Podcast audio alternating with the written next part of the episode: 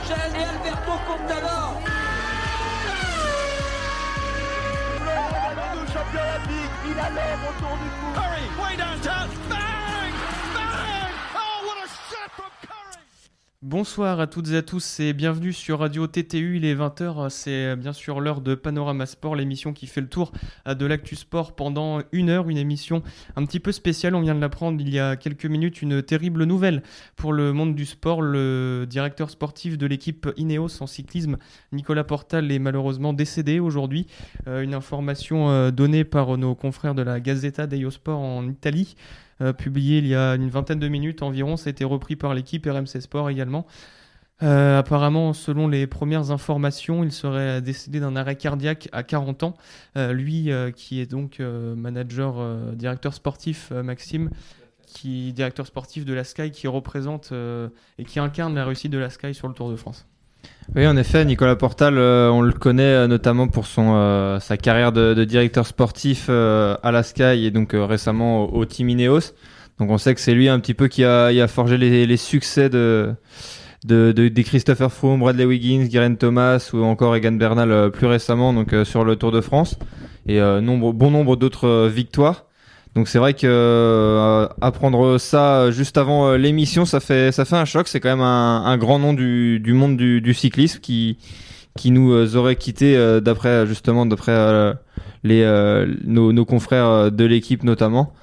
Donc donc voilà donc on va on va essayer de lui rendre un petit hommage à, à notre manière comme on comme on le peut à notre petite échelle et puis et puis et puis voilà euh, voilà ce qu'on peut ce peut faire de, de mieux de toute façon. Effectivement, euh, information reprise à l'instant par euh, France TV Sport. Euh, pareil, hein, les mêmes informations, un arrêt cardiaque donc serait à l'origine de, son décès. Alors c'est vrai que même si dans l'équipe Sky il y a toujours ce- cette suspicion de dopage, Nicolas Portal a toujours été là face aux journalistes et face aux critiques. Il a été, il a été quand même pas mal chahuté par la critique, mais il a toujours répondu présent et c'est vrai que si des coureurs, euh, comme tu l'as dit, euh, Maxime, euh, de chez Sky puis Ineos maintenant ont remporté des, des grandes épreuves, c'est aussi grâce à un très bon directeur sportif. Donc voilà, voilà ce qu'on pouvait dire à l'heure où on est euh, sur Radio TTU sur le décès donc de Nicolas Portal. On n'a pas plus d'informations pour l'instant, on essaiera de vous tenir au courant euh, pendant euh, cette édition de Panorama Sport un peu spéciale, même si on va essayer quand même de tenir euh, nos rubriques habituelles. Donc euh, pour reprendre un petit peu le fil de cette émission, vous présenter euh, qui sont les chroniqueurs qui seront avec nous. Maxime, donc comme on l'a entendu, est avec nous euh, ce soir. Evan est également là, bonsoir. Bonsoir. Et puis euh, bien sûr notre technicien Manu est là également. Salut. Bonsoir à tous. Donc euh, voilà pour vous Il donner un pas peu le Milan, sommaire hein, de l'émission. Nous reviendrons euh, sur euh, une petite page biathlon avec euh, les championnats du monde qui se sont achevés la semaine dernière. Un point rugby bien sûr avec le tournoi destination. Comme d'habitude notre page NBA avec bien sûr tous les résultats et puis là aussi. Là aussi, pardon, la fin de l'hommage à Kobe Bryant, une petite page coronavirus, bien sûr, on est obligé de la faire par rapport aux compétitions euh, sportives qui ont été soit reportées ou annulées, puis on fera un petit focus sur le Morbihan, ce qui nous concerne peut-être un petit peu plus ici. Euh, une page handball également avec euh, le match entre Nantes et le Paris Saint-Germain chez les hommes. Et puis Manu reviendra également sur une affaire de, suspicion de contrôle de grossesse sur les joueuses de l'effectif nantais. Puis nous conclurons par une page cyclisme sur la route, bien sûr, avec Maxime. Et puis si on a d'autres informations qui nous viennent euh, pour Nicolas Portal, eh bien nous, nous vous les donnerons. Euh, donc euh, voilà, pour reprendre un petit peu le fil de cette, de cette page donc de Panorama Sport, on va revenir sur les championnats du monde de biathlon qui se sont tenus à, à Antols, c'était donc en Italie la semaine dernière. Ça a duré une dizaine de jours environ, donc euh, un bilan plutôt positif dans l'ensemble pour euh, les Français, avec euh, chez les garçons quand même de, très très bons résultats. Les filles ont été un petit peu à l'image de cette... de cette saison en Coupe du Monde ont été un petit peu en dessous. Donc voilà, chez les, chez les femmes, on notera sur le 7 km 5 la victoire de Royseland, la norvégienne. Les Françaises finissent loin. Célia, Emon- Célia pardon, la première Française est 15e, Anaïs Bescon euh, 20e. Et puis euh, Justine Brezaz 32e, Julia Simon 41e. Donc euh, voilà des résultats euh, en dents de scie vraiment pour les Françaises. Ça a été également le cas sur la poursuite en, en 10 km, une course remportée par l'Italienne Dorothea Vierer Et la première française, Anaïs Besco, un petit peu plus proche au classement, 11e, mais c'est quand même en dessous de ce qu'on pouvait attendre. Célia Monnier finit 30e. Julia Simon 35e et Justine Brezas 37e, c'est un petit peu décevant pour, pour les Françaises. voilà, on, sait qu'elles sont un petit peu en dessous forcément des, garçons au point de vue lorsqu'on regarde le classement de la Coupe du Monde, mais, mais même en relais, finissent 14e quand même avec, euh, avec quand même 4 pioches. Donc, euh, non, c'est ça, 19 pioches et 4 pénalités. Donc, euh, les Françaises qui, peut-être au ski, sont pas forcément distancées, mais c'est sur les tirs surtout qu'elles qu'elles peinent. par contre, il y a eu des, médailles, bien sûr, dans les, relais mixtes pour les Français et Françaises, du coup. C'était le cas notamment sur le relais mixte simple, puisque Anaïs Bescon et Emilien Jacquelin ont terminé troisième de la course, donc médaille de bronze pour le duo français. pour les garçons, c'était beaucoup mieux. voilà un petit peu, comme j'ai dit, ça reflétait ces championnats du monde. Vraiment, la Coupe du Monde a commencé par un super 10 km homme avec la deuxième place de Quentin Fillon-Maillet et la troisième de Martin Fourcade. Un top 10 également euh, pour euh, Emilien Jacquelin qui euh, figure sixième de ce classement. Simon Détieux, Simon pardon, finit 18e. donc voilà un bilan positif pour ses premières courses des garçons. Il y avait ensuite, bien sûr, bah, la poursuite également pour les garçons. Et là, bah, c'était tout simplement génial. Emilien Jacquelin devient donc champion du monde de la poursuite devançant Johannes Beu et Loginov le russe. Martin Fourcade finit lui au pied du podium à la quatrième place. Et puis là aussi un très bon tir groupé de la part de nos Français. Quentin Fillon-Maillet finit septième et Simon Détieux, 8e. Euh, il y avait euh, donc la dernière course en individuel pour les garçons, c'était le 20 km, avec euh, là aussi un titre de champion du monde. C'est pour Martin Fourcade cette fois-ci, qui devance là encore une fois le Norvégien Johannes Beu. Et troisième, c'est l'Autrichien Landertinger qui donc prend la troisième place. Quentin Fillon-Maillet finit septième. Et Fabien Claude 19e pour le classement des Français. Donc voilà un super bilan pour les, pour les garçons qui s'est terminé par euh, le relais avec euh, là bien l'apothéose j'ai envie de dire de ces championnats du monde pour l'équipe de France avec le titre mondial devant la Norvège et l'Allemagne. Euh, un moment super super riche en émotions pour Martin Fourcade qu'on a vu quasiment au bord des larmes lorsqu'il était au micro de la chaîne l'équipe. Et puis même après il a dit que ça lui faisait quelque chose de gagner la course avec ses copains. Donc voilà, le relais a été constitué d'Emilien Jacquelin, de Martin Fourcade, de Simon Détué et de Quentin Fillon-Maillet avec euh, donc, euh, je l'ai dit, la victoire devant la, Norvège et l'Allemagne. Donc euh, voilà pour ces championnats du monde à Antols, avec donc bah, un bilan très positif pour les garçons. Et donc pour les filles, c'était bah, un petit peu en dessous de ce qu'on pouvait espérer, mais bon, c'est comme cela. Euh, voilà, donc pour euh, ce qu'on pouvait dire sur ces championnats du monde euh, à Antols, il y avait aussi les championnats d'Europe qui sont en cours. On vous tiendra informé la semaine prochaine. Et puis il reste trois manches de Coupe du Monde. Une en République tchèque à Nové Mesto qui se déroulera à huis clos, donc à cause des cas de coronavirus. Ensuite, ce sera la manche finlandaise à Kantiolati. Et puis nous finirons cette saison de biathlon en Norvège à Oslo du 20 au 22 mars. Donc bien sûr, vous pourrez suivre ces pages biathlon dans Panorama Sport sur Radio TTU. Voilà donc pour notre page biathlon. On va maintenant aller euh, du côté du rugby du tournoi des Six Nations. Euh, bien sûr, euh, donc voilà Milan qui vient d'arriver dans le studio qui est un petit peu en retard. Bonsoir Milan. Donc euh, on va revenir euh, très rapidement euh, sur, la troisième, journée du tournoi des Six Nations avec bah, bien sûr la victoire française au Millennium de Cardiff face au Pays Galles 27-23. Milan, on continue, j'ai envie de dire, de rêver dans ce tournoi des Six Nations avec un super match de la part de nos Bleus. Ouais, franchement, bah, personnellement, ça fait plusieurs années que, je suis un peu le rugby et on avait tendance à maintenant se faire l'image d'une France vraiment en dessous de l'Irlande, du Pays de Galles et, et de l'Angleterre et qui, allait battre difficilement l'Italie et qui se bataillait avec l'Écosse pour la quatrième place. Et là, voilà, on sent que on sent qu'on a pris une, une, autre dimension euh, avec euh, ces jeunes Français. Il y a une nouvelle génération qui est arrivée. Et euh, voilà, il y a, on, a, on a battu les, les, les, Gallois aussi au duel physique. Je pense que les, les, les Gallois, les avant-Gallois surtout, avaient l'ascendant au niveau de l'expérience et même en termes d'expérience.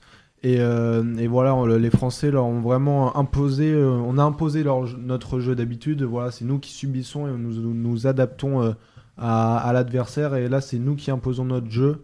On vient mettre beaucoup d'impact avec une deuxième ligne, euh, Leroux Willem C qui a encore été incroyable. Et donc euh, voilà, je pense que c'est surtout euh, dans cette deuxième et cette troisième ligne française qui fait, euh, qui fait la différence dans, dans les matchs avec aussi euh, Charles Olivon et euh, le hum, numéro 8 français. Rates, non? Non, il- euh, non, Non, il est avec, un, 7, numéro 7, j'ai oublié. avec un casque euh, qui a été énorme. euh, bah, je je l'ai pas, on va bientôt l'avoir, mais voilà, je pense que c'est c'est- ces 4-5 joueurs voilà, qui font vraiment la différence. Et euh, ils ont vraiment une, une, une aisance technique aussi pour des deuxième lignes et troisième lignes. Les ballons sortent vite, on a des passes après contact. Et je tiens à dire aussi que souvent, euh, l'équipe de France a pêché dans la, dans la fin de match. Et là, on a pu voir qu'à 14 contre 15 en fin de première mi-temps, euh, voilà, on a su résister pendant 10 minutes aux assauts gallois à 5 mètres de notre ligne. Et je pense que le fait de ne pas prendre d'essai ici, c'est vraiment un, un tournant dans le match. Et je, et je pense que, voilà, je pense que les Gallois auraient inscrit un essai après 10 minutes euh, de défense euh, acharnée des Français à 14 contre 15, ça aurait complètement changé la deuxième mi-temps. Ouais, donc c'est vrai comme tu l'as dit, Milan, moi ce qui m'a aussi marqué pendant ce match, c'est euh, la, comme tu l'as dit, la, solidarité qu'il y a eu en défense dans la fin de match avec les Gallois qui poussaient. C'est vrai que c'était euh, quelque chose où les Français euh, pêchaient ces dernières années, la, la solidarité défensive. On prenait souvent des, des essais quand il y avait beaucoup de phases de jeu, euh, on subissait, on subissait, et bah finalement là, les, les Français tiennent cette année et contre l'Angleterre et contre le Pays de Galles. Voilà, donc c'était juste Grégory Aldrit. euh, Grégory Aldrit, voilà. Merci Maxime pour cette très belle recherche. Donc euh, voilà, puis moi je voulais aussi noter encore un super match de notre charnière Antoine Dupont, Romain Ntamak. Euh, voilà, enfin les deux là, ils sont Antoine Dupont, euh, ça fait je crois deux ans qu'il est en équipe de Ouais, France. et il commence vraiment à s'imposer taille patron. On le voit euh, justement dans cette phase défensive à, à 5 minutes, euh, à 10 minutes après la fin du temps réglementaire de la première mi-temps, qui vient chasser en avant en lui mettant un caramel, lui mettant à terre, alors que je pense que le Gallois lui met facilement 40 kilos. Et voilà, et cette, cette montée haute. Bon, malgré euh, quelques montées un peu hasardeuses, hasardeuses comme celle de Teddy Thomas qui a eu un peu plus de mal. Qui a été le français le plus en difficulté Oui, clairement, voilà. sur ce match. Et euh, mais voilà, c'est cette montée agressive, on, met l'adversaire en danger, voilà. Et je pense que ça faisait longtemps que euh, dans le tournoi destination, on n'avait pas eu peur de jouer l'équipe de France. Ouais, je pense que c'est ça, c'est surtout la, la régularité Ouais. euh, de, de ses performances, parce que ça, on a, eu, on a déjà battu l'Angleterre dans le tour des destinations, mais il y avait toujours, comme tu l'as dit, un match contre le Pays de Galles ou contre l'Irlande où on se faisait balayer et derrière euh, c'était fini. Mais là, c'est vrai qu'on y croit encore et on y croit toujours euh, pour euh, ce, ce 15 de France. Donc voilà pour cette troisième journée du tournoi Destination. Dans les autres matchs, l'Écosse est allée battre l'Italie 17-0 et puis l'Angleterre a battu l'Irlande 24 à 12, ce qui nous donne au classement la France est première avec 13 points. L'Angleterre derrière avec 9 points, égalité avec l'Irlande 9 points, et puis le Pays de Galles et l'Écosse à égalité avec 6 points, et puis l'Italie bonne dernière avec 0 points qui est bien parti pour la cuillère de bois. Sachant que pour la quatrième journée du tournoi Destination, le match Irlande-Italie a été annulé à cause du coronavirus, donc euh, puisque l'Italie est donc en épidémie euh, trop important pour que ce match puisse se jouer. Ensuite, nous aurons donc euh, deux matchs pour ce tournoi destination euh, ce week-end. L'Angleterre recevra le Pays de Galles samedi à 17h30 et puis la France se déplacera en Écosse dimanche 16h.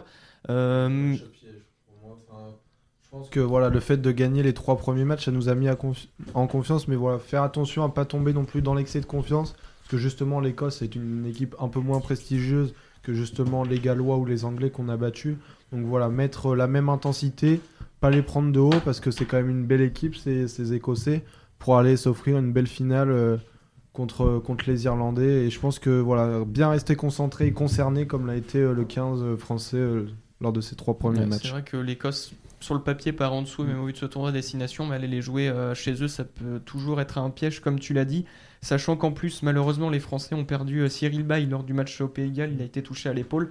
Euh, Teddy Thomas également euh, ne serait potentiellement pas titulaire. La liste normalement devrait être annoncée demain ou jeudi par Fabien Galtier. C'est vrai qu'on l'a dit, il a- ça a été le joueur le plus en difficulté contre le Pays de Galles, Surtout défensivement. surtout ouais, sur les montées.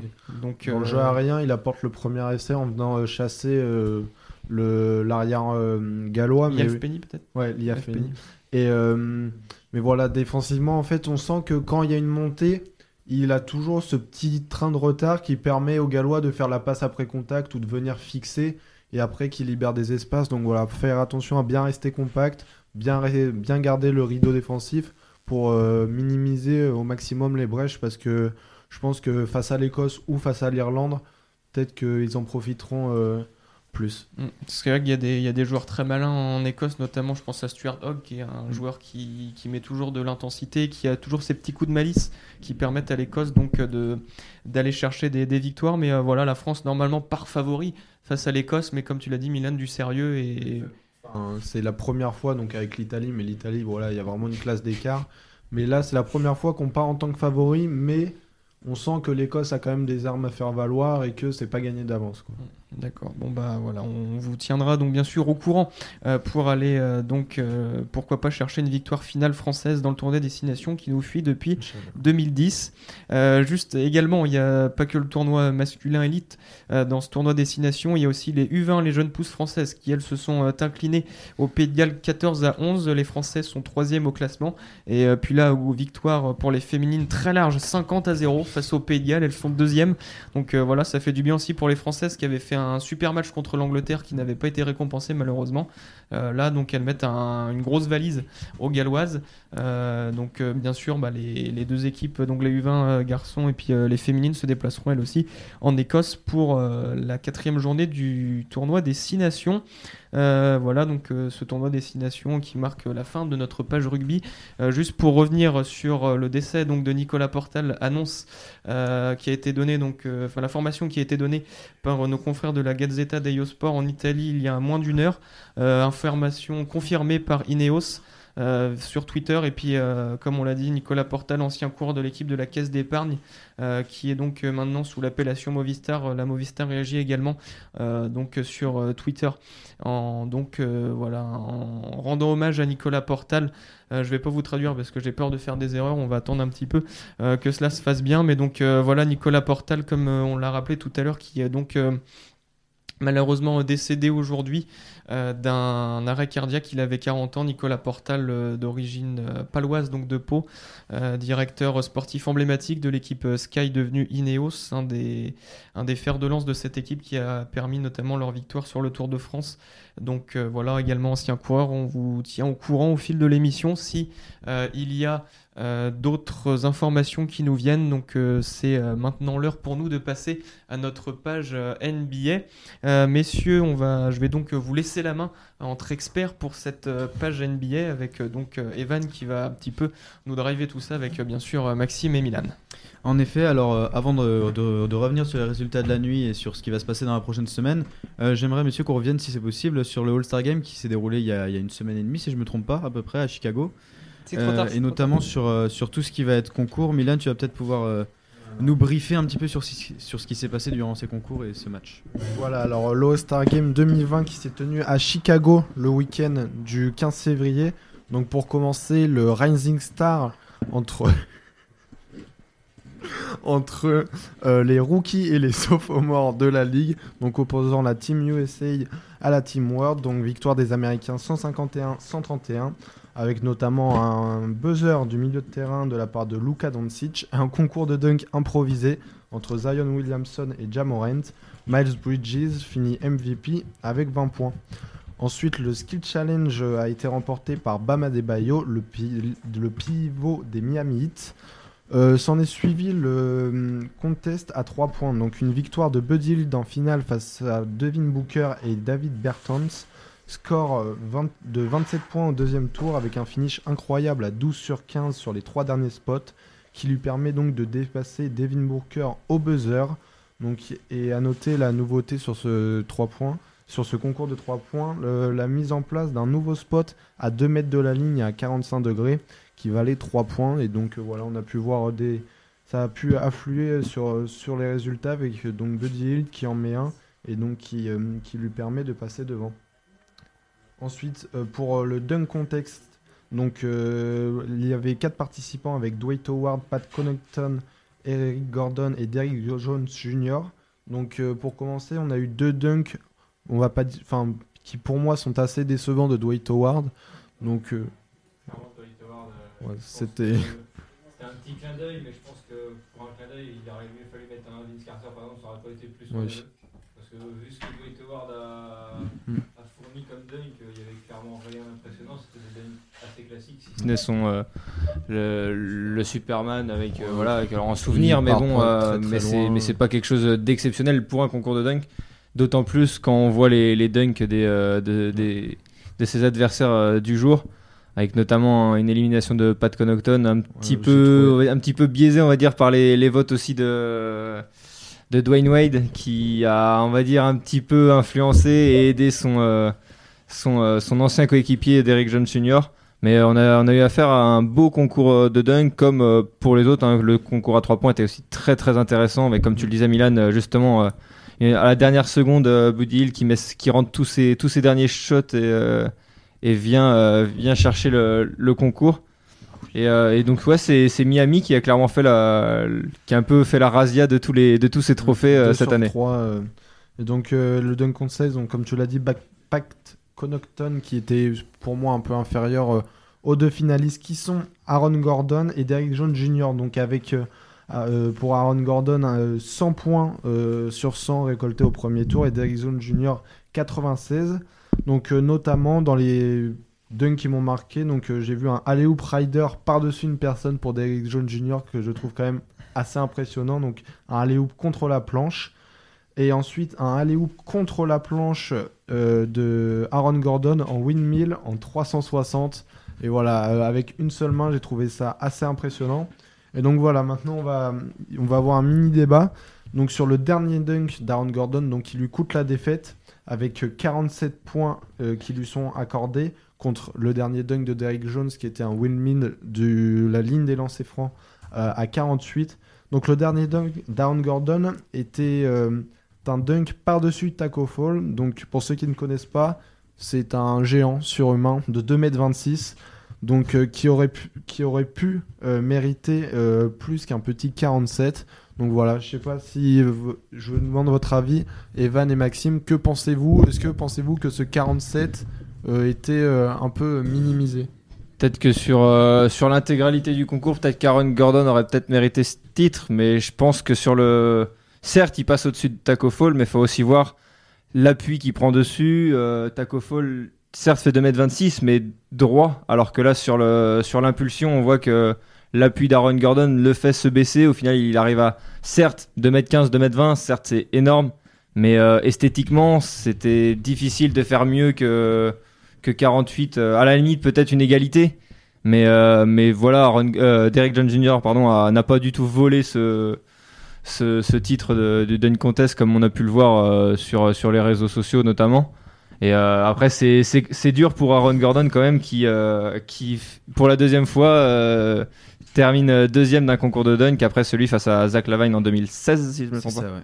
Donc voilà, après, je sais pas ce que t'en penses toi, Evan, mais. Ben moi, je vais être plutôt d'accord avec toi sur le fait qu'Aaron Aaron Gordon méritait pas forcément la victoire. Par contre, ce que j'ai entendu qui a fait polémique notamment, c'était que selon les, les sources que j'ai, c'est que les coachs, les coachs, pardon, les jurys se mettent un peu d'accord sur les notes pour éviter que le concours s'arrête. C'est-à-dire, euh, ils vont éviter qu'un des jurys mette 9 pour que le concours s'arrête prématurément. Et apparemment, Dwayne Wade aurait, aurait rompu sa promesse en, en mettant seulement 8 à Aaron Gordon sur le dernier dunk. Mais après, je suis plutôt, euh, je suis plutôt d'accord avec toi sur le fait que qu'Aaron Gordon ne méritait pas forcément ce titre.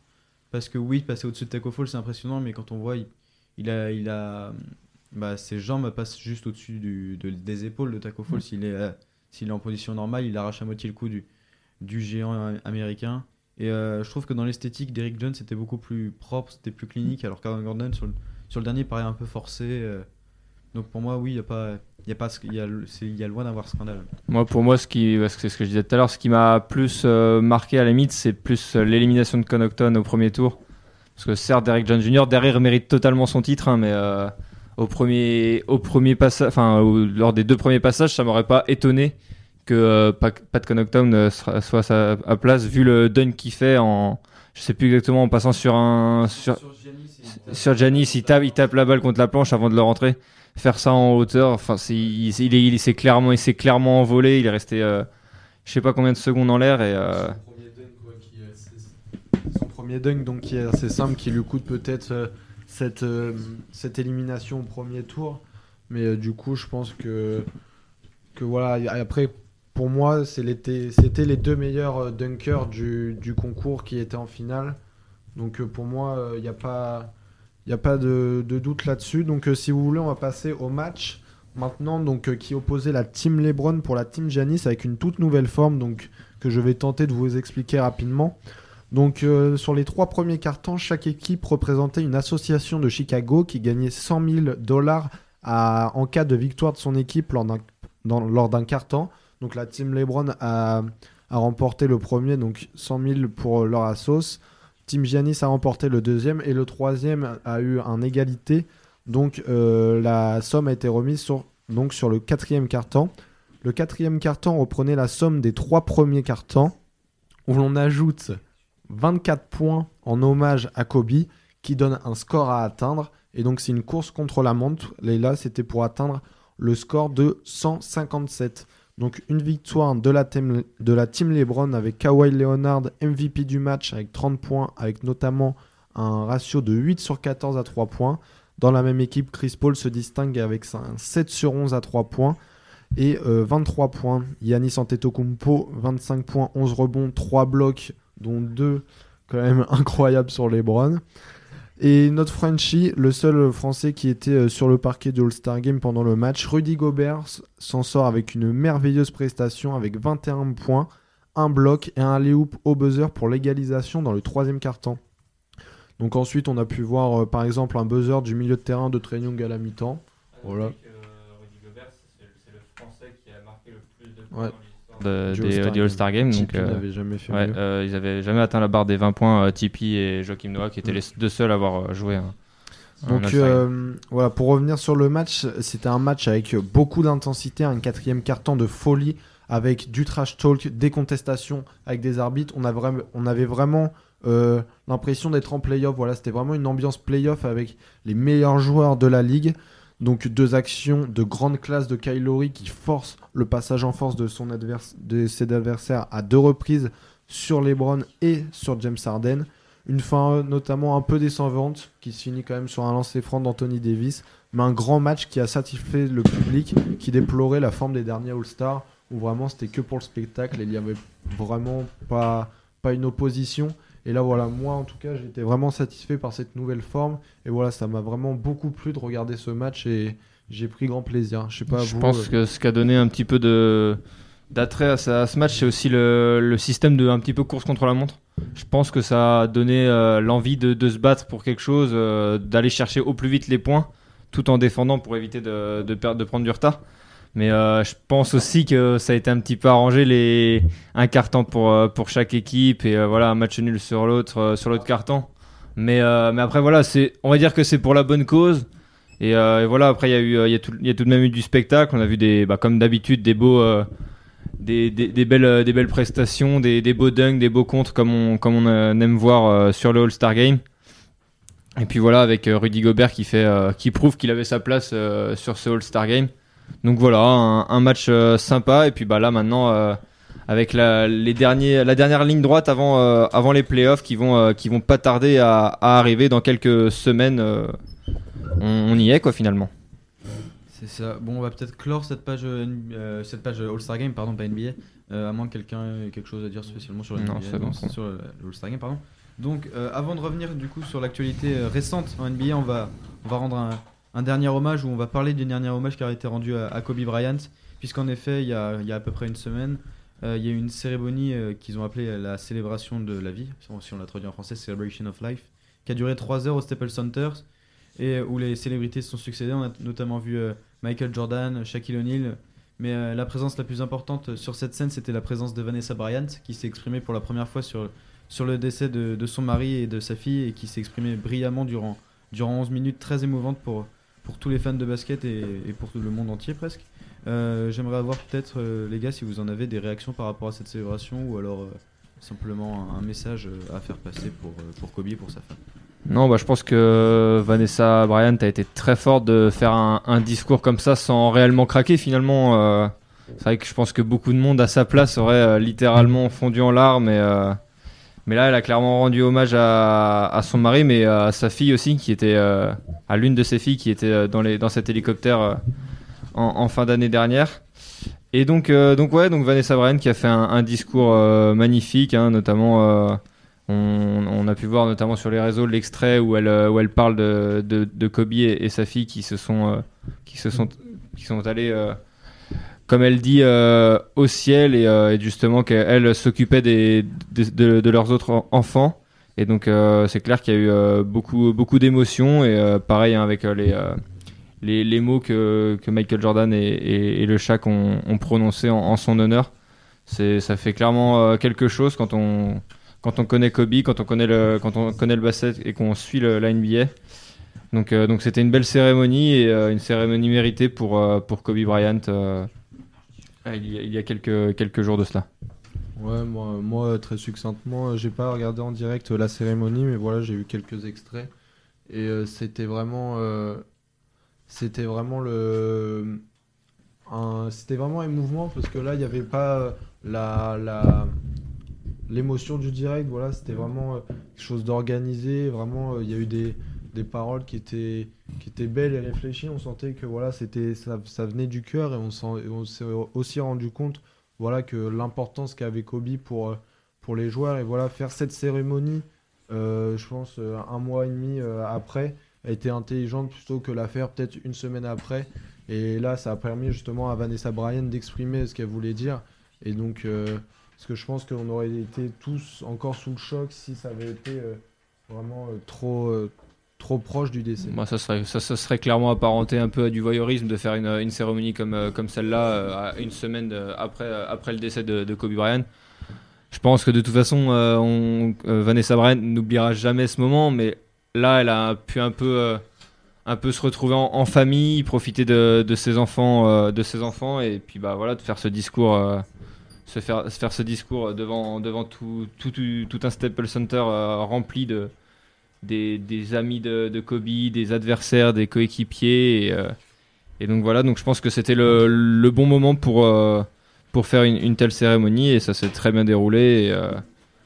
Et, euh, voilà, c'était un, magnifique dernier au revoir à, Kobe Bryant. Et donc maintenant, je pense qu'on va pouvoir passer sur la dernière ligne droite des, playoffs, si bah, avant les playoffs justement. Euh, Evan. Alors, on va juste avant de passer sur, sur cette dernière ligne droite que, tu viens d'évoquer, on va juste rappeler les résultats de la nuit pour, euh, pour ceux qui arriveraient. Euh, Cleveland a perdu contre Utah 113 à 126. Le Madison Square Garden a, a repris un peu des couleurs avec la belle victoire de New York face à Houston 125 à 123. Euh, le Orlando s'est lourdement incliné face au Portland Trail Blazers 107 à 130. Euh, une belle branlée pour Atlanta qui perd 88 à 127 contre Memphis. Miami qui réussit à, à faire déjouer Milwaukee avec un résultat de 105 à 89. Chicago qui loupe son opération tanking en gagnant un match 109 à 107 contre les Mavericks. Et San Antonio qui, qui s'éloigne toujours de la course au playoff en perdant au buzzer quasiment 111 à 116 contre les Pacers. Donc, comme tu viens d'évoquer, Maxime, on va, parler un petit peu de cette course au playoff. Euh, à l'ouest plutôt, parce qu'à l'est, euh, ça, semble, un petit peu réglé puisque les Wizards ont, 4 victoires de retard sur, euh, sur les Nets. À l'Est, c'est fini. Ça va plus être euh, sur des, des places pour l'avantage du terrain, à la limite que ça va se, se jouer. Miami et Philly je crois Miami, Philly et Indiana aussi. Indiana Indiana, qui qui, est- dans le même. euh, cinquième, qui est ouais, devant ouais, ouais, après, ils sont, ils sont, ils sont, ils sont, ils sont, ils sont cinquièmes, mais ils sont ex aequo, Enfin, ils sont à 37, euh, 37-24 les deux. Ouais. Pacers et, et Philly. Donc, ouais, je pense que. Nets et Magic, de toute façon, ça va jouer la 7ème, 8ème place. Après, euh, après ouais, du coup, ça va être surtout euh, entre la 4, 5, 6ème place que ça va être serré. Et là, deuxième et troisième entre euh, Boston et, Ouais, à et Toronto. euh, même si on sait jamais, Miami peut peut-être euh, revenir dans la course à la, à la deuxième place. Ils sont qu'à 3 défaites, euh, 3 victoires, pardon. Donc tout est jouable encore pour Ouais, Miami. Boston qui va être à suivre, je pense qu'il va falloir avoir un œil très particulier sur le petit Jason Tatum qui est en train de, de prendre feu, là qui a Mhm. déjà son trône de MIP avec cette petite plaque à son nom et là vraiment il est en train d'exploser et on va voir euh, qu'est-ce que ça donne en playoff s'il devient euh, le déjà le c'est déjà le franchise player hein, de Boston pour moi sur, euh, sur ces deux dernières semaines mais voilà on va voir en playoff qui va qui va mener la balle à 105-105 euh, quand faudra aller gagner un Game 7 euh, euh, en demi-finale. Donc voilà, ça va être intéressant et je pense que même si la saison régulière est déjà un peu pliée à l'Est, hâte d'être au playoff. Oui, Mhm. donc euh, on va maintenant essayer de parler un petit peu plus de la conférence Ouest. Euh, donc ça va être plus être autour de la huitième place puisque les sept premiers semblent, semblent validés. On va les rappeler très rapidement Lakers, Nuggets, Clippers, Rockets, Jazz, Thunder et Mavericks. Et ensuite, puisqu'il y a 7 matchs de différence, euh, 7 victoires de différence entre les Mavericks et le huitième qui est pour l'instant les Memphis Grizzlies, on va également rappeler les bilans des équipes qui vont se battre euh, pour, euh, pour ces playoffs. Donc on a les Mavericks à 30 victoires pour 31 défaites, les Blazers pour- avec 27 victoires pour 35 défaites, les Pelicans avec 26 victoires pour 34 défaites, les Kings Comme avec les Kings. 26 victoires pour 34 défaites, même bilan, les Spurs avec 25 victoires pour 34 défaites, et enfin peut-être les Suns, on peut les inclure avec 24 Ouais. victoires et 37 défaites. Oh, ouais. Ouais, je sais pas. Alors. Les, les Suns, je, les vois pas dans la course. Ils ont déjà des matchs d'avance en plus sur les, leurs adversaires, rien que les Spurs. Mais les Suns, je pense que même les, même les Spurs, je les vois pas euh, se mêler à la lutte. Les Spurs sont, sont, même Ouais, ouais, je sais, mais euh, en- enfin, oui, voilà. Pour la- sur le papier, ils ont, euh, ils sont en, en possibilité d'aller chercher euh, la huitième place, mais ça va être assez difficile. Il y a quand même 5 victoires d'écart avec euh, avec les Grizzlies. Les Grizzlies qui sont clairement, qui sont clairement en bonne position pour pour aller chercher, pour aller chercher les, les playoffs. D'autant plus que Jamorant a, a d'ores et déjà déclaré qu'il était euh, pas là pour aller pour être le rookie de l'année, mais bien pour aller jouer les playoffs avec Memphis. Donc euh, ça va clairement batailler. Portland, euh, on attend la, le retour de, de Lillard. Il pour, revient demain normalement, si je me trompe. voilà, donc en attendant sa- son retour, McCollum a bien fait le travail encore cette nuit avec euh, 41 points si je me trompe Ouais, pas. c'est ça. Donc, euh, donc voilà, après on sait très bien que les Blazers et Lillard, euh, on sait très bien qu'en fin de saison régulière, il est capable d'aller mettre des 50-60 points euh, par match pour, pour emmener son équipe en playoff. Même si cette année ça risque d'être un petit peu plus compliqué. Et puis après voilà, Pelicans, Kings, ça va, c'est la jeunesse, c'est capable aussi d'aller chercher. Donc ça va, en vrai ça va être serré jusqu'à la fin de tous les cas. Ce qui va être intéressant aussi, aussi à suivre, c'est les calendriers, puisque j'ai vu un site qui répertoriait les calendriers les plus faciles par rapport au nombre de victoires, etc. Et euh, les Grizzlies ont un calendrier très compliqué sur la fin de la saison. Euh, à l'inverse, les Pélicans ont le calendrier le plus facile de la ligue et les Spurs ont le cinquième plus facile. Donc peut-être que ça peut jouer euh, dans les remontées potentielles de ces équipes euh, vers la huitième place. Milan, t'as quelque chose à ajouter Ouais, peut-être? je, voudrais mettre un point d'honneur à la, à, la, à la performance de Memphis cette année. Je pense que, personnellement, je les attendais pas en playoff. Voilà, c'était euh, une équipe qui se basait un peu sur un, rookie, un sophomore, donc Jaren Jackson Jr. et puis euh, et, euh, et. Mais voilà, je pense que les voir huitième devant les Pelicans de Zion, devant le, les Blazers de, de Lillard, c'est une surprise. Et s'ils arrivent à aller en playoff, je pense qu'il faudra vraiment tirer un grand chapeau à Jamoran qui aura, qui aura quand même porté cette équipe. Et on sait que porter une équipe pour aller en playoff dès euh, sa première année NBA, c'est pas facile. Et voilà, on voit euh, toutes les nuits euh, des, dribbles chaloupés qui font tourner la tête des pivots adverses. Donc vraiment, je suis impressionné par la, complémentarité de, Jamorant. Et voilà, il est vraiment très complet. Et voilà, c'est quelqu'un qui peut driver, qui a un petit shoot, qui a pas peur d'aller au tomar contre les pivots. Voilà, c'est vraiment un gros gros joueur. Et, et voilà, peut-être une fu- sûrement une future star NBA. Et pour revenir sur les propos de, de Jamoran, justement, qui disait que lui, il visait pas le titre de rookie de l'année, mais les playoffs. Dans tous les cas, si les, euh, les Grizzlies sont en playoffs, ça sera clairement lui le rookie de l'année, parce que je pense que ça sera à la limite Zion Williamson qui sera dans la course, mais il a pas, il, a- veux il a pas euh, il a pas joué, voilà, justement, il a pas joué assez de matchs. Il a pas joué assez de matchs et puis bah justement dans tous les cas si euh, les si c'est les Memphis, Memphis Grizzlies qui sont euh, en playoff, les Pelicans n'y seront pas donc Zion n'y sera pas et les playoffs seront quelque chose qui pourrait peser dans la balance mais euh, si c'est euh, si c'est Jamorant et les Grizzlies qui y vont dans tous les cas Plaisir à Evan, on met les Spurs. oui, Ouais, bah, je, pense je vous laisse, je vais manger, je C'est- vous retrouve pour 4-4-2 dans une demi-heure. C'est beau de rêver, mais je pense que les Spurs euh, seront euh, en difficulté. Ils ont une série d'une, dé- bah là, ils ont commencé une série de défaites, même si c'est qu'une, hein, mais euh, mais je pense que Il y a un match contre les Hornets cette nuit, on peut se rattraper. c'est vrai que ouais, contre les Hornets, ça devrait, ça devrait aller, mais on sait, on sait jamais. Mais euh, ouais, je pense que ça va, ça va jouer entre Memphis, Portland et New Orleans. Je pense que même les Kings vont avoir. euh, Ils sont- sont plutôt en forme quand même. Ouais, ils sont quand même sur deux, ouais, deux victoires d'affilée, certes. Ouais, à, à voir. En vrai, je. Ouais, c'est compliqué. Il faut voir aussi en fonction du, du calendrier, euh, des blessures. On sait très, on sait très bien qu'il y a des blessures qui, qui arrivent régulièrement après le All-Star break et après, euh, et avant la- les playoffs. Donc, euh, donc voilà, on verra dans, dans, les, dans les prochaines semaines voir euh, ça- si ça se dessine un petit peu plus. Très succinctement, les dernières informations avant de clore cette page NBA. euh, on va juste rappeler le, le record en carrière de Zion contre les Lakers, un petit 35 points, assez sympathique pour le, pour le jeune américain. Euh, on rappelle également que Stephen Curry, euh, l'une des grandes stars de la NBA, revient tranquillement à son rythme puisqu'il va reprendre euh, la compétition avec l'équipe de G-League euh, des Warriors avant de, de retourner dans le grand bain. Et donc pour finir cette page NBA, on va, on va donner quelques conseils à regarder peut-être cette nuit si on a quelques couches tard. Donc les Hornets vont affronter les Spurs à 1h du matin. Les Boston Celtics vont, vont affronter euh, au TD Garden euh, les Brooklyn Nets à 1h30. Les New Orleans Pelicans face à Minnesota à 2h. Euh, OKC face aux Clippers, un beau duel de playoff potentiel, ça à 2h du matin. Euh, les Phoenix Suns contre les Toronto Raptors à 3h. Euh, les Denver Nuggets face aux Golden State Warriors à 3h.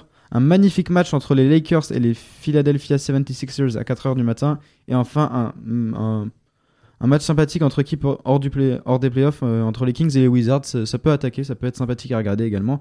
À 4h du matin, est-ce que vous avez un match rapidement dans ce que j'ai dit? Peut-être un, un Los Angeles Lakers euh, c'est Philadelphie, peut-être, qui peut être sympa à Ouais, regarder? je pense que ça, même Oklahoma, euh, Oklahoma Clippers, je pense que c'est plus, plus intéressant. Ces deux équipes qui, qui jouent, qui attaquent bien, qui sont capables de belles choses avec, euh, avec des, des éléments jeunes ou des, ou des stars euh, du côté des, des Clippers. Donc euh, je pense que ce sera un beau match. Bon, Et bah, à noter le retour de enfin, Irving est blessé, mais euh, il sera sûrement dans les, dans les tribunes pour, euh, pour le match Boston-Brooklyn. Donc je pense que ça sera sympa à voir, euh, voir s'il est, euh, Kyrie à- s'il est dans les tribunes, voir s'il est, euh, s'il est acclamé ou, ou pas du tout. Bon, on va maintenant clore cette page NBA. Euh, Fabien, je vais te repasser la main pour, pour la fin de cette émission. Effectivement, merci donc à vous trois pour cette page NBA toujours aussi intéressante. On va accueillir un nouveau chroniqueur, décidément, euh, ça arrive au compte-goutte ici dans le studio de Radio TTU. Bonsoir Vivien. Oh, nouveau, nouveau, je sais pas, mais euh, en tout Nouveau cas. dans euh, l'émission d'aujourd'hui. Voilà, c'est ça. On va Je suis arrivé un peu tard, c'est pour ça. Bonsoir à tous. pour euh, des raisons professionnelles bien sûr.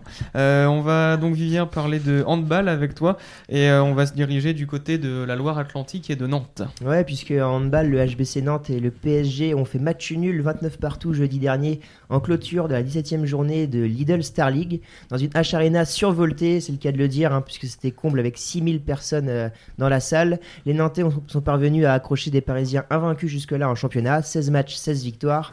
On a eu le droit vraiment à un magnifique mano à mano entre les gardiens. Le H s'est notamment appuyé sur deux portiers en forme avec l'international français Cyril Demoulin en première mi-temps, puis le Danois Emile Nielsen qui l'a remplacé en seconde période et qui a également été très important pour euh, multiplier les parades face aux assauts du PSG. Côté parisien, c'est l'Espagnol Rodrigo Corrales qui s'est illustré en arrêtant 13 tirs au total dans la rencontre. Il était à peu près à 38% d'arrêt euh, sur ce match, ce qui est assez euh, significatif.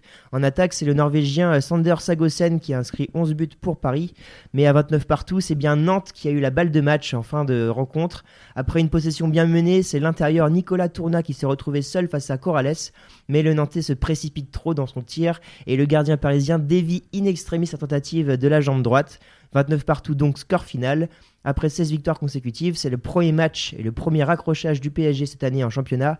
Pour Nantes, les sentiments se mêlent entre de la satisfaction et de la frustration à l'issue de la rencontre, à l'image justement de Nicolas Tourna, malheureux pendant perdant pardon, sur le dernier face-à-face du match. On écoute euh, ses réactions justement à l'issue de la rencontre. C'était un gros combat. hein. Je pense que là, tout le monde s'est donné à 100%.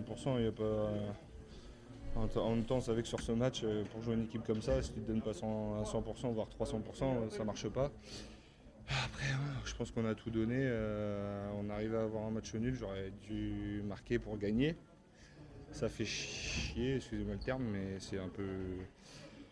C'est un peu ça ce qui. Ce que là, je suis un peu, un peu troublé parce que bon, je fais une belle partie, mais à la fin, bah, j'aurais pu offrir la, victoire à l'équipe. Je fais un shoot trop rapide. Après, c'est une belle parade aussi, mais euh, je me dois de marquer ce but là, donc, euh, euh, voilà, un peu déçu, mais, content quand même de l'équipe parce qu'on a, franchement, on a fait vraiment une belle débauche d'énergie. Je pense que, je pense que le public en était conscient, puisqu'il nous a bien poussé, c'était énorme. Mais voilà.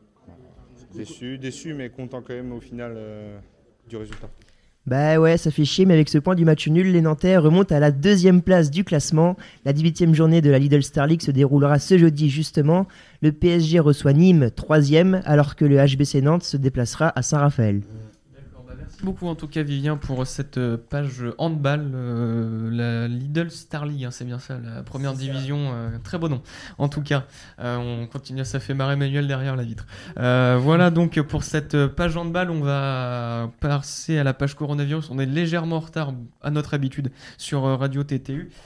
Juste pour faire un point rapide en ce qui concerne les impacts dans le sport, il y a une conférence de presse ce matin de la ministre des Sports, Roxana Maracineanu. Euh, on en sait donc un petit peu plus sur la tenue ou non des épreuves sportives. Les matchs de Ligue 1 et de Ligue 2 de football ne sont pas reportés. Euh, seule la rencontre Chambly-Le Mans en Ligue 2 se déroulera à huis clos car le match se joue dans l'Oise qui est un foyer épidémique du Covid-19. Mais pour les matchs euh, de Ligue et de District, ils sont tous annulés dans l'Oise ainsi que les entraînements et cela jusqu'au samedi 14 mars. Dans le Morbihan, là aussi foyer épidémique, ce qui nous concerne un petit peu plus ici en Bretagne. La préfecture a annoncé hier, donc par arrêté, le report de l'intégralité des rencontres sportives, jusque-là aussi le samedi 14 mars. Mais on apprend aujourd'hui dans un communiqué de la Ligue de Bretagne de football que les matchs auront bien lieu, mais seulement à huis clos, de même pour les entraînements. Situation donc un peu floue autour du, euh, football. En cyclisme, la manche atlantique, euh, Maxime, euh, épreuve importante du calendrier breton amateur est-elle annulée? Je sais pas si on a des infos pour savoir si finalement elle avait lieu ou pas. Non, elle va bien être annulée. L'une des plus belles épreuves du, calendrier amateur hein, qui, qui devait avoir lieu donc euh, la semaine. Non, dans, quelques semaines. euh, je sais plus exactement la date. Euh, je pourrais regarder ça après. Mais euh, oui, elle est bien annulée comme, comme bon nombre de, de, de courses dans, le, dans le coin de, du Morbihan. Donc, donc voilà, une, une belle, c'est une belle classique amateur qui, qui s'en retrouve. Euh, victime justement de, ce virus pardon pas grave, Maxime? Du côté donc du rugby, le Racing Club de Vannes en Pro D2 pourra se déplacer à Soyaux euh, pour leur match euh, donc ce week-end. Euh, le club a déclaré dans le Télégramme pour le moment, nous n'avons reçu aucune contre-indi- contre-indication pardon, pour ce déplacement de la part de la Fédération française de rugby ni de la Ligue nationale de rugby. Donc voilà, pour le rugby, ça devrait être bon. Donc si l'arrêté préfectoral du lundi 2 mars interdit la tenue des événements sportifs, certaines rencontres pourront donc avoir lieu. Euh, au niveau national, quasiment aucun impact hein, sur les événements. Seul le semi-marathon de Paris est annulé ce week-end, mais euh, des épreuves comme Paris-Nice en vélo qui euh, partira dimanche, elles ont été maintenues. Donc en fait, il faut voir un petit peu au cas par cas pour les compétitions si elles sont maintenues ou non. Du côté de l'Italie, Maxime, inquiétude également pour les courses des Strade Bianche donc samedi, puisque donc en Italie, il y a aussi un gros foyer épidémique. Donc pour l'instant, est-ce que c'est maintenu ou pas selon les, les dernières Mmh, informations? Strade Bianche pour l'instant c'est maintenu mais ça reste euh, en alerte on est on n'est pas à l'abri que d'ici euh, une heure ou comme dans, dans deux jours ça soit annulé. Donc euh, à voir faut voir au, jour le jour un peu comme comme tous les événements sportifs en France. Et on verra on verra comment ça comment ça se passe d'ici là D'accord. D'ici là, si là, bien sûr. Euh, donc euh, voilà pour cette page coronavirus. On va passer désormais à la dernière page de notre euh, émission ce soir, la page cyclisme. Maxime, avant de revenir bien sûr sur le tragique décès de Nicolas Portal, on y reviendra dans quelques minutes. On va revenir à la route et à ce qui s'est passé ce week-end avec des belles classiques. Notamment samedi, il y avait la, la Faune Ardèche classique donc en France. oui en effet le, le calendrier français qui, qui continue qui a continué ce, week-end donc avec euh, samedi la, la Faune Ardèche classique comme tu l'as dit euh, euh, Fabien. Et on a pu voir un numéro de, de, de notre français du, TGV de la Deceuninck Quickstep comme Julien Alaphilippe l'a appelé. Rémi Cavagna qui était parti en échappée après seulement 2 km de course accompagné notamment de, de, de Ben King. Et ben 2 km de course et voilà il a fait tout devant tout tout tout seul quasiment et euh, il a su résister euh, aux favoris dans le dans le final. Pourtant un, final euh, assez difficile. On a l'habitude sur sur la Faune Ardèche classique d'un final assez rythmé avec de nombreuses attaques où la course se joue dans les dans les derniers kilomètres. Mais là Rémi Cavagna en a décidé autrement cette année. Et personne n'a rien rien pu faire. Il est il a clairement mis mis à mal tous ses adversaires. Pourtant pas, pas des moindres, hein. on avait notamment Warren Barguil, Vincenzo Nibali ou encore euh, Guillaume Martin notamment qui était à sa poursuite, mais euh, al- alors qu'il avait euh, que 30 secondes d'avance à, à 20 km de l'arrivée, euh, 30 secondes pardon, 3 minutes 30 d'avance à, à, à 20 km de l'arrivée, il est tout de même arrivé avec 2 minutes 58 d'avance alors qu'il avait fait plus de 160 km d'échappée. Et donc voilà, Rémi Cavagna qui, montre qu'il est capable de gagner peu importe le profil de l'étape. Là, c'était euh, c'était assez difficile et euh, il a montré qui savait, euh, savait monter des, longues bosses de 2, 3, 4 km. Et donc, il a su devancer Tanel Kangert, le- l'Estonien surprenant, qui n'était pas le, le leader de sa formation, c'était plus Simon Clark. On va en parler tout à l'heure avec la, la Drôme classique notamment. Et Guillaume Martin qui, termine troisième. Warren Barguil a montré lui aussi qu'il était en forme. Tout comme Vincenzo Nibali qui a craqué un petit peu dans le final après une attaque. Il a pris un petit, un petit coup de bambou, comme on dit dans, dans le milieu du cyclisme. Et euh, il s'est retrouvé euh, à la 17e place à, à, une, à une anecdotique, voilà, donc 17e place à plus de, plus de 6 minutes du, du français. Et C'est vrai que pendant cette course, il y avait des conditions climatiques qui étaient exécrables avec de la pluie, du froid. Je crois qu'ils ont été 47 à En effet, la très ligne. peu, de- très peu de coureurs à avoir terminé cette course euh, avec du vent, de la pluie et un parcours en plus pas facile. Donc euh, c'est vrai que bah, Nibali, je pense, a payé ce- cet effort un peu. Il est parti tout seul euh, en contre-attaque et euh, je pense que avec un, un- fort vent comme ça, c'était difficile. Voilà. Après, c'est, on est encore au début de saison, mais mais on voit que certains certains coureurs commencent à être dans, dans le rythme à la vue de, à l'approche des, des, des- des grosses échéances comme euh, l'Estrade Bianche, Milan-San Remo, Paris-Nice notamment. Et donc en parallèle de cette faune ardèche, de cette faune ardèche classique, pardon, il y avait le Homelop euh, N-Newsblad. Euh, je vais rectifier quelque chose. Dans une émission avant les vacances, j'ai dit que Thomas Vauclair avait remporté l'épreuve en 2012. En 2012, Thomas Vauclair, c'est la, Flèche- la Flèche Brabançonne qui remporte. C'est pas le N-Newsblad. Donc euh, là aussi, une très belle course, Maxime, avec la victoire de, de Jesper Stuyven. Oui, une très belle victoire de, de Jasper Stuyven qui confirme son, son statut de, de, de bon Flandrien. hein. On sait très bien que, que lui, euh, sur les pavés, c'est un petit peu sa, tasse de thé, si je puis dire. Et, euh, voilà, il a, il, a su, euh, il a su battre des, des, bons coureurs hein, de pavés. hein, tout de même, il, il, finit devant Yves Lampart, qui est souvent un équipier, mais qui, qui, se, qui se transforme en, leader sur, sur ces courses, courses-là. On a nota- notamment vu aussi Matteo Trentin, l'ancien champion d'Europe qui, qui termine à la quatrième place, ou encore Oliver Neisen et Philippe Gilbert qui finissent euh, dans le top 10. À noter euh, la dixième place de, Florence Sénéchal. Mais euh, le Homelop Newsblad, c'était aussi la reprise de Wood Van euh, suite à sa blessure sur le Tour de France dernier, en, juillet dernier. Une grosse blessure, on se rappelle, sur un, contre-la-montre où il, s'était blessé au genou très grièvement. Et donc pour une course de reprise, le, prodige belge a tout de même terminé à une belle 11e place. Donc après euh, quasiment 8-9 mois de, sans compétition, terminé à, la 11e place euh, d'une telle course, euh, ça montre un petit peu tout, toute l'étendue du talent de ce, jeune coureur. C'est vrai que ça fait du bien de, revoir un coureur comme Van Aert euh, revenir à la, compétition, un week-end de classique donc, qui, qui se poursuivait dimanche avec euh, une course en Belgique Kurn, Bruxelles-Kurn. Et là aussi un, très beau suspense euh, pour cette course. Un très beau suspense, mais encore une fois, euh, c'est la Quick Quickstep qui, qui en sort vainqueur. Avec euh, Casper Asgreen qui a encore fait un, numéro. Un petit peu différent de, de son, de son coéquipier et ami euh, Rémi Cavagna la veille euh, sur la Faune Ardèche Classique, mais, mais un, très gros numéro tout de même. Oui, parce qu'en effet, alors qu'il restait euh, 30 km avant l'arrivée, l'échappée matinale, composée notamment de Driss de Bond, Boris Vallée ou encore Hugo Hull, euh, s'est fait rejoindre, si je puis dire, à quelques mètres.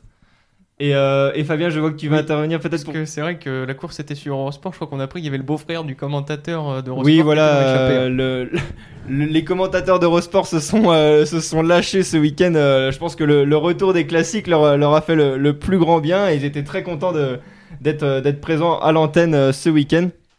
Donc justement, au moment de, de, re- de revenir sur, sur, ces, sur ces échappées, Casper Asgreen a décidé de faire le jump seul. Et euh, au final, il a emmené avec lui Idriss de Bont et Boris Vallée, donc qui étaient dans l'échappée matinale. Et Casper Asgreen a fait un numéro. Les 30, les 30 derniers kilomètres, il a roulé seul. Il a éliminé euh, tous ses compagnons d'échappée un à un pour euh, finalement l'emporter devant Giacomo Nisolo et, Alexander Christophe, alors qu'il avait moins de 30 secondes pendant ces, ces 30 km. Donc un gros numéro encore du, facteur X de la, de la de Quickstep ce dimanche. Ah, C'est vrai que là, on voit que ces premières classiques, que la Deceuninck Quickstep, elle va... c'est l'équipe ultra favorite pour ces, pour ces classiques et tous ces coureurs sont pas encore en forme. hein. Philippe, qu'on avait un petit peu craqué sur la Drôme classique, n'est pas encore en forme, mais euh, c'est vrai que là, ce week-end, euh, Deceuninck Quickstep marque vraiment un grand coup d'entrée. Bah, on sait très bien que sur les, les classiques, euh, les classiques pavés euh, et même les classiques en général, hein, on peut, on peut, on peut généraliser. On sait très bien que, surtout sur le pavé, on va dire que Bonnen euh, dans les années précédentes, voire Philippe Gilbert ou Niki Terpstra, étaient vraiment les grands leaders. Il y avait un leader et derrière c'était plus des équipiers. Alors que maintenant on a plus une force collective. Et euh, justement ça, fait mal aux, adversaires puisque euh, on ne sait pas d'où ça peut venir. Ils attaquent chacun leur tour. Sauf qu'à un moment, les, équipes adverses n'ont pas, les armes pour rivaliser sur, toute la durée d'une course. Et voilà, au final, euh, cette fois, c'est Casper Asgreen qui, en a profité. La prochaine fois, ça sera peut-être un, un, un Yves Lampart. Un... Il y a tellement de noms en fait qu'on qu'on peut même plus, euh, on même plus, on sait même plus où donner de la tête. Et donc euh, voilà, le week-end de classique qui se poursuivait donc avec la Drôme Classique dimanche. C'est l'Australien Simon Clark de l'équipe IF Education First qui a remporté à l'épreuve dans le final un sprint à 3 avec Warren Barguil, notre champion de France d'Arkea Samsic et Vincenzo Nibali, tout euh, juste transféré euh, chez l'équipe Trek. Euh, Il y avait pourtant une longue échappée matinale avec Pierre-André Côte de l'équipe Rally, Roulane Irizar de l'équipe Euskadi et Franck Bonamour de l'équipe Arkea Samsic. Ils ont été rattrapés à environ 25 km de l'arrivée. Euh, Warren Barguil, Vincenzo Nibali et Simon Clark se sont euh, échappés dans la côte de Gran, euh, l'avant-dernière difficulté du jour. Et puis dans la dernière côte répertoriée, Warren Barguil est monté au tempo pour éviter les attaques de ses deux compagnons est pour les emmener en sprint. Sprint qu'il y a eu. Au dernier virage, là aussi, il y avait de la pluie dimanche pour l'arrivée de cette drôme classique. Un dernier virage à angle droit à environ 200 mètres de la ligne d'arrivée. Vincenzo Nibali est arrivé beaucoup plus, pru- beaucoup plus euh, prudemment. C'est vrai que Vincenzo Nibali, dans les descentes d'habitude, il est toujours à l'attaque.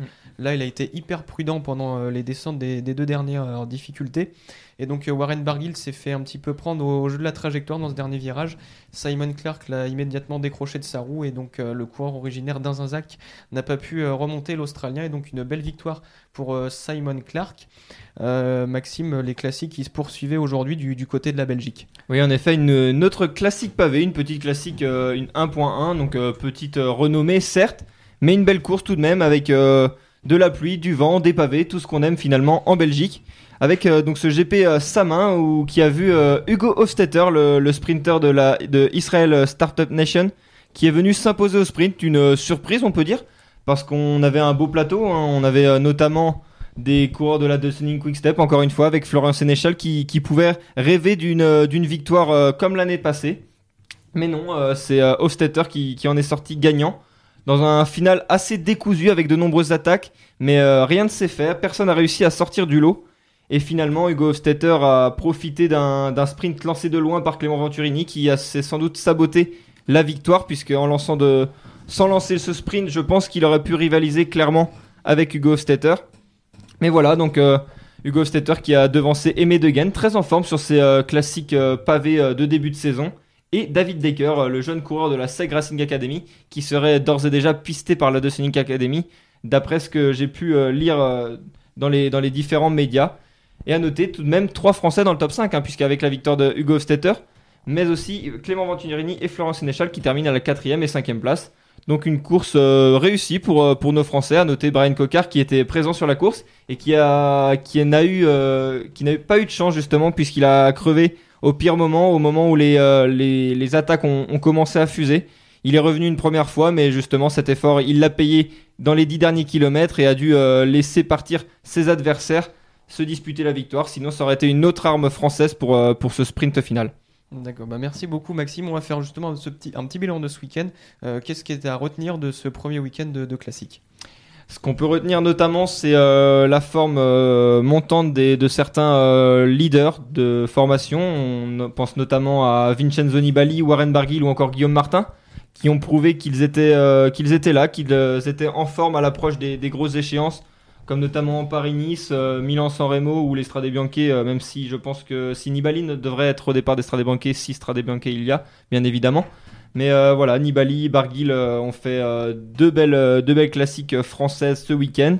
Même si Nibali est un petit peu plus prudent, c'est peut-être justement pour éviter toute chute et toute blessure à l'approche de ces échéances. Et pour, pourquoi pas, jouer la gagne dans les, dans les semaines à venir. On peut aussi retenir, euh, comme tu disais tout à l'heure, De Sonic toujours impressionnant euh, sur, euh, sur ces classiques à l'approche des, pavés, euh, Paris-Roubaix, etc., qui, arriveront dans, un petit mois. Et sinon, moi j'avais une petite question à, à te poser, Fabien. On en a discuté tout à l'heure, mais est-ce que pour toi, Steven pourrait être un invité surprise, même si ce n'est pas, ça, ne serait pas pour moi une grande surprise, euh, sur les podiums des classiques pavés tels que Paris-Roubaix ou le Tour des Flandres euh, notamment Bah, vu ce qu'il a montré euh, ce week-end, c'est vrai qu'il paraît très très en forme. On connaît ses qualités hein, de, de, de classic men. Et c'est vrai qu'il peut, cette année, euh, il est vraiment monté en niveau, en tout cas pour l'instant. Donc s'il maintient justement ce, ce niveau-là de, de performance, il peut aller jouer forcément les, les premières places sur, sur ces classiques qui vont arriver tout au long de, de ce printemps. C'est vrai que là pour le moment Jasper Stuyven c'est une victoire sur le Utnes Umlaut Ep Newsblad, pardon, ça va le faire. Et euh, une cinquième place sur euh, Kurn Bruxelles Kurn, donc euh, un, un bon début de saison sur, cette, sur ces classiques pavés. Et j'avais une autre question, c'était Casper Asgreen peut-il devenir l'un des adversaires redoutables sur, sur toutes sortes de classiques? Parce qu'on sait très bien qu'il va vite au sprint, il, il passe bien les pavés, il passe bien les bosses, c'est un très gros rouleur. Est-ce que c'est euh, un petit euh, Peter Sagan peut-être euh, en devenir? Parce qu'on a noté que Casper je crois qu'il a que 23 ans. Si je me trompe pas, je vais vérifier ça tout de suite pour ne pas dire de bêtises. Casper Asgreen, oui, non, c'est 25 ans. 25 ans, c'est jeune dans le monde du vélo, donc je pense que personnellement, il peut faire de, de grandes choses. Il a déjà fait deuxième du Tour des Flandres l'année dernière tout de même.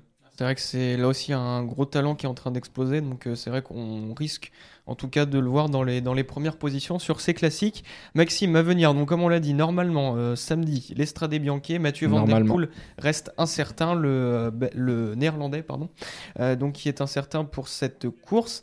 Euh, les favoris, j'ai vu que tu avais noté Peter Sagan, Greg Van Avermaet, Vincenzo Nibali, Philippe Gilbert, Tige Bennett, Jacob Fulsang, Alexei Lutsenko, Mich- Michal Kwiatkowski, Greg Van Avermaet, Romain Bardet, Zdenek Stibart, Bom Jungels, Seb Van Mark. Il y a des gros gros favoris. Moi, je t'avoue que Seb Van Mark, c'est un. J'aimerais bien qu'il gagne parce que c'est un coureur qui a du talent, qui a été euh, souvent touché par la malchance.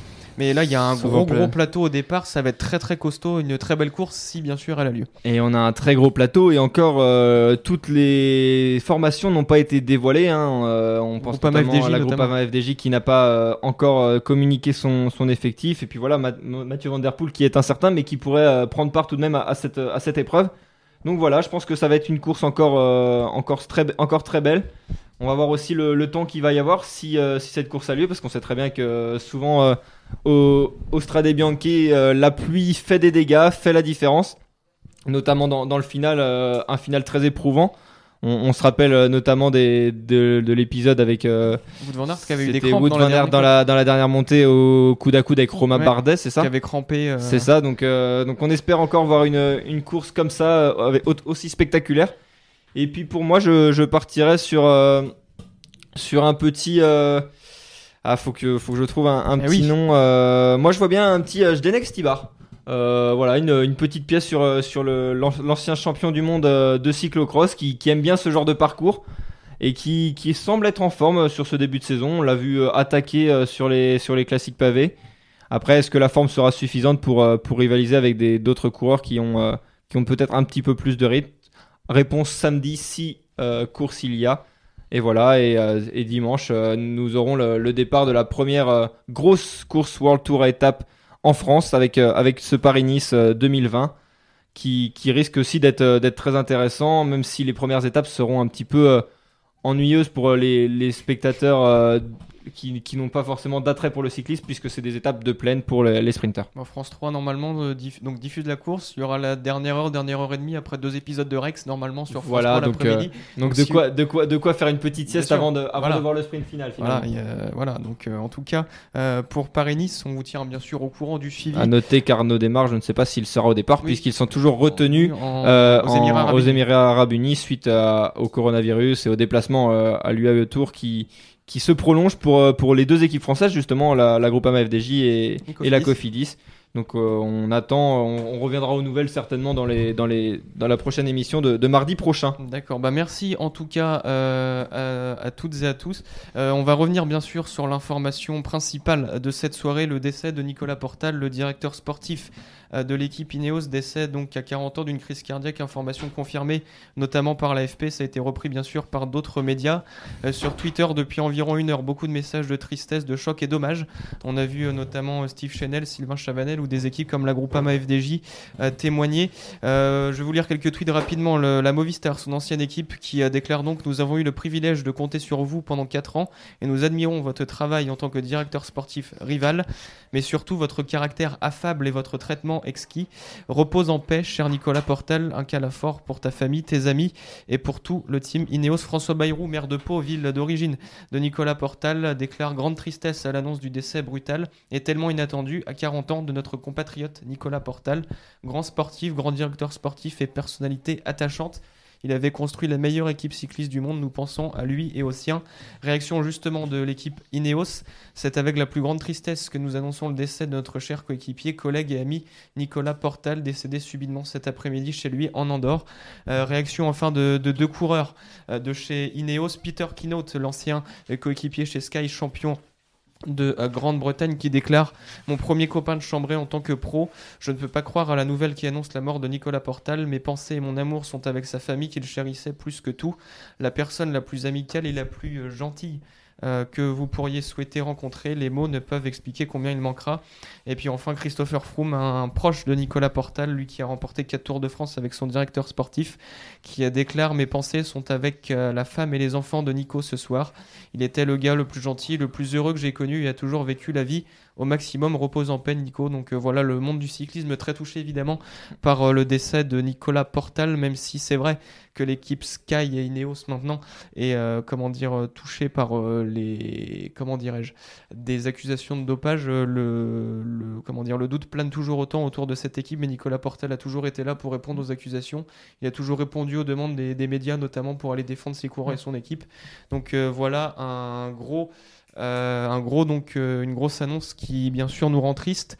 Euh, voilà donc pour ce qu'on pouvait dire ce soir sur le décès de Nicolas Portal.